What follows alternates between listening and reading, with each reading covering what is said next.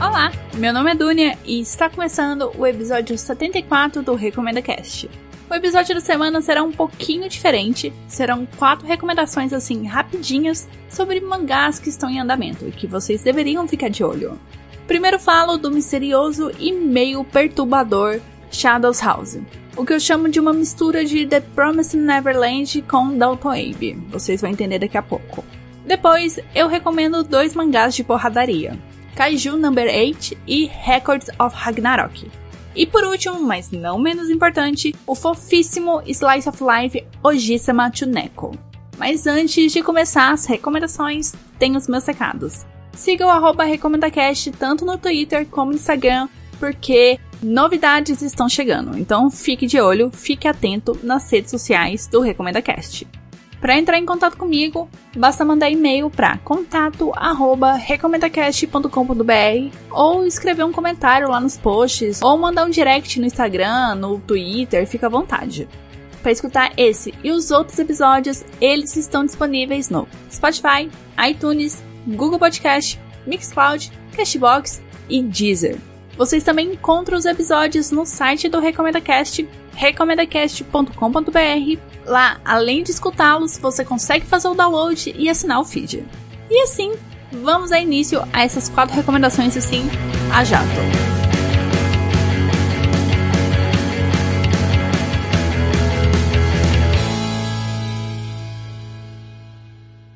Shadows House foi o mangá que originou a criação desse episódio. Eu achei que talvez ele não teria conteúdo suficiente para fazer um episódio normal, né? Que é aquele de duas ou três recomendações, porque, como eu falei, é um mangá que está em andamento. Então, eu tentei manter essa dinâmica onde são recomendações mais rápidas, não tanto analíticas, mas para você conhecer as histórias que eu estou recomendando. Falando nelas, qual é a história de Shadows House?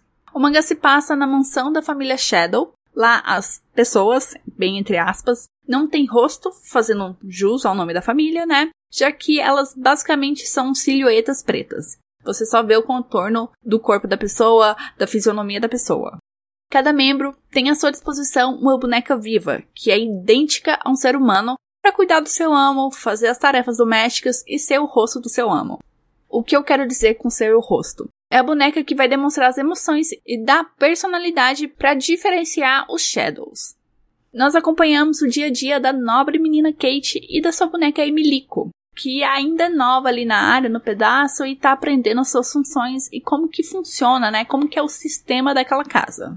A princípio, o mangá parece ter uma pegada terror, com esse negócio de sombras, bonecas. Eu não sei vocês, mas eu acho bonecas aterrorizantes. Então, por isso que me dá um pouquinho de medinho.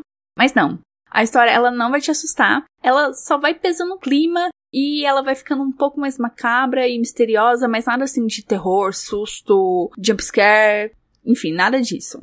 E eu gosto dessa pegada que a história vai levando, porque cria um contraste com a estética do mangá, que é super fofa e toda colorida. Totalmente colorida. Tanto que eu acho que Shadows House sai pra internet, não pra versão impressa.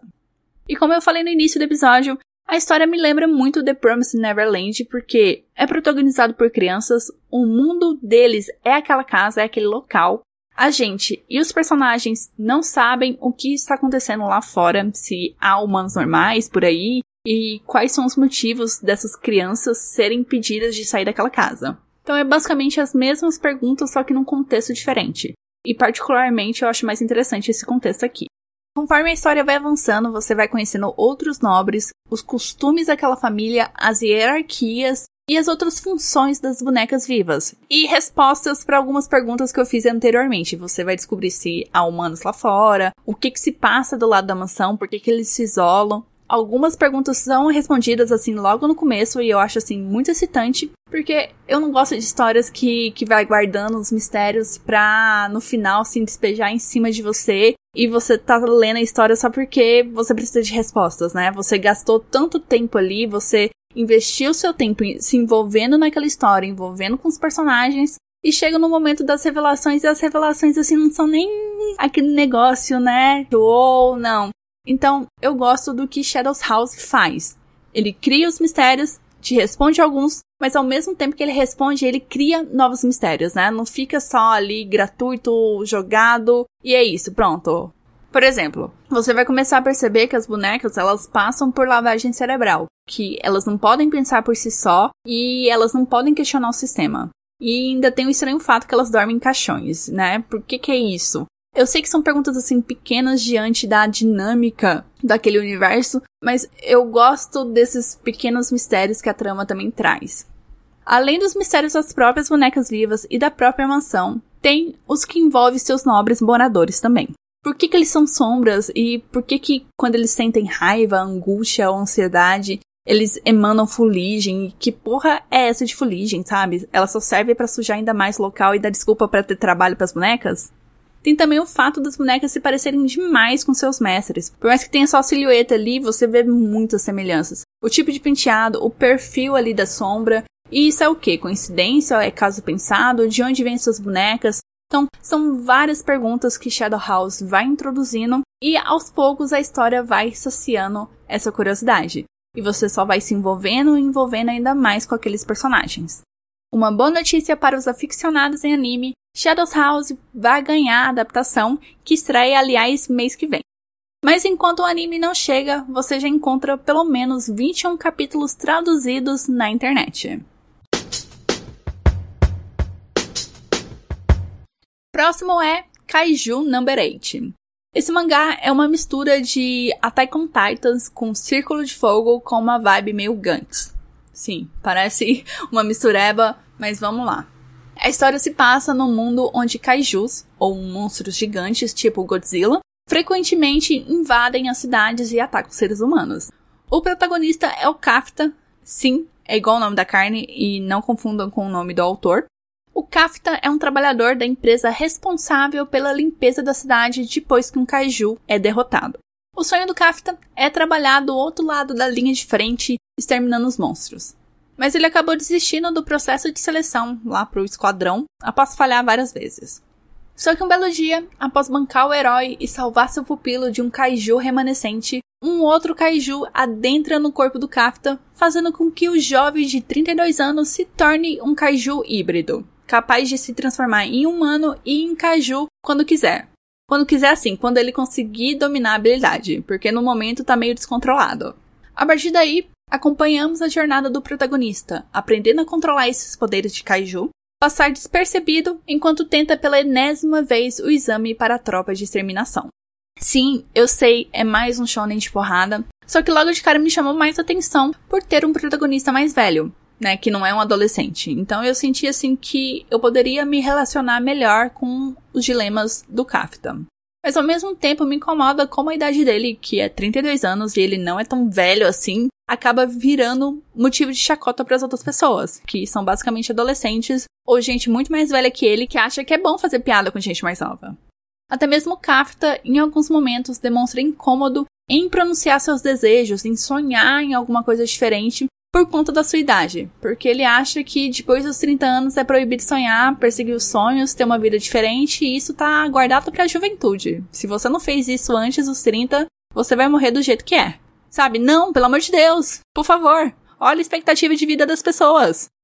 De resto, eu tenho muito pouco para comentar, porque o mangá ainda nem chegou nos 30 capítulos lançados. Ou talvez chegou quando você estiver escutando esse episódio. Eu só posso adiantar que os personagens são divertidos, a relação do Kafta com seu aprendiz, o seu pupilo que ele salvou, tem seus momentos engraçados, a construção do universo me pareceu interessante, né? Porque tem uns bichos enormes, sem inteligência, somente guiados pelo instinto, só que tem a pegadinha, né? Porque tem uns kaijus ali diferenciados, que estão uns passinhos ou uns passões à frente na evolução, e você não consegue imaginar o que, que eles podem aprontar, o que, que eles estão tramando. Tanto que o nome do mangá, Kaiju Number 8, faz referência ao Kaiju do Kaftan, que é uma espécie diferenciada que os humanos ainda estão tentando entender como que funciona, né? Tentando conhecer o que, que aconteceu para ter esse, essa diferenciação. E sabe o que, que isso significa? Que antes do Kafta tem outros sete kaijus que têm características peculiares e que eu espero que a história nos mostre um pouco mais deles.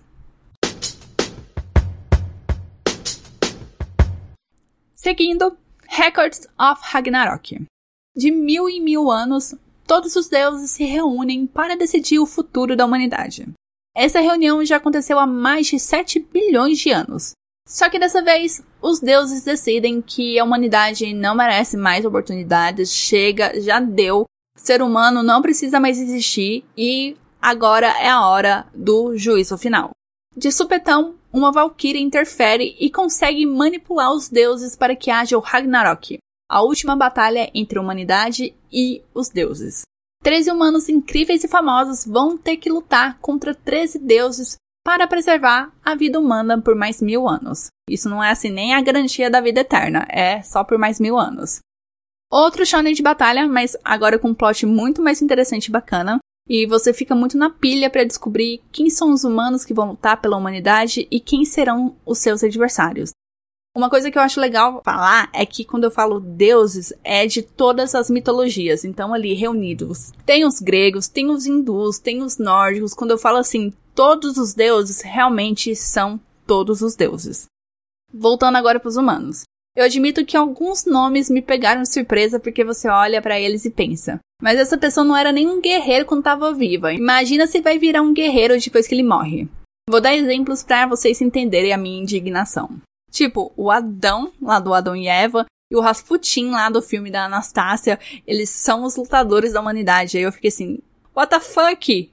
Que escolha foi essa? Por quê? Como que eles vão lutar? Qual que vão ser os poderzinhos dele? Mas sim, eles vão lutar.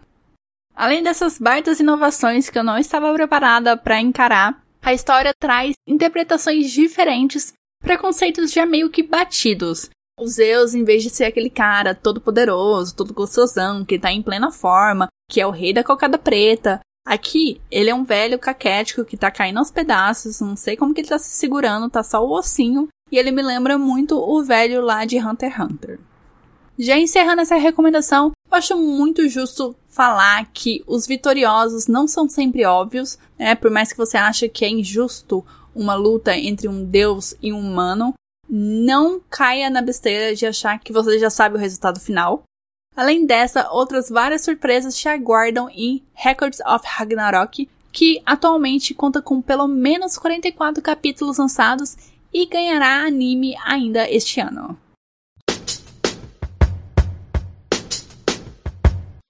Última recomendação é Ojisama Chuneko, também conhecido como o mangá do tio dos gatos. A história é contada por um gatinho rejeitado pela sua aparência e idade e que já estava todo descrente e aceitando que ia passar a vida toda preso numa gaiola de um pet shop. Até que um dia ele é adotado por um senhor solitário e ele fica assim super descrente, ele acha que alguma alguma pegadinha, ele não acredita, ele acha que a qualquer momento ele vai ser mandado de volta pro pet shop. Os capítulos são curtos, mas são tão certeiros. A história ela vai construindo o laço entre dois abandonados. O senhorzinho perdeu a esposa e o gato nunca teve uma família. E assim vai mostrando como a relação entre donos e animais de estimação é algo assim mágico e transformador. Também acompanhamos o dia a dia de ter um gato em casa, as situações que podem acontecer. Eu não tenho gato em casa, eu sou uma pessoa assim mais ligada aos cachorrinhos, mas eu vi ali muitas situações plausíveis de acontecer ou que já aconteceram com a minha cachorrinha, sabe? É Matuneko traz uma história muito singela, intimista e aconchegante. Ela não quer ser megalomaníaca, fora da caixa e diferente. Não.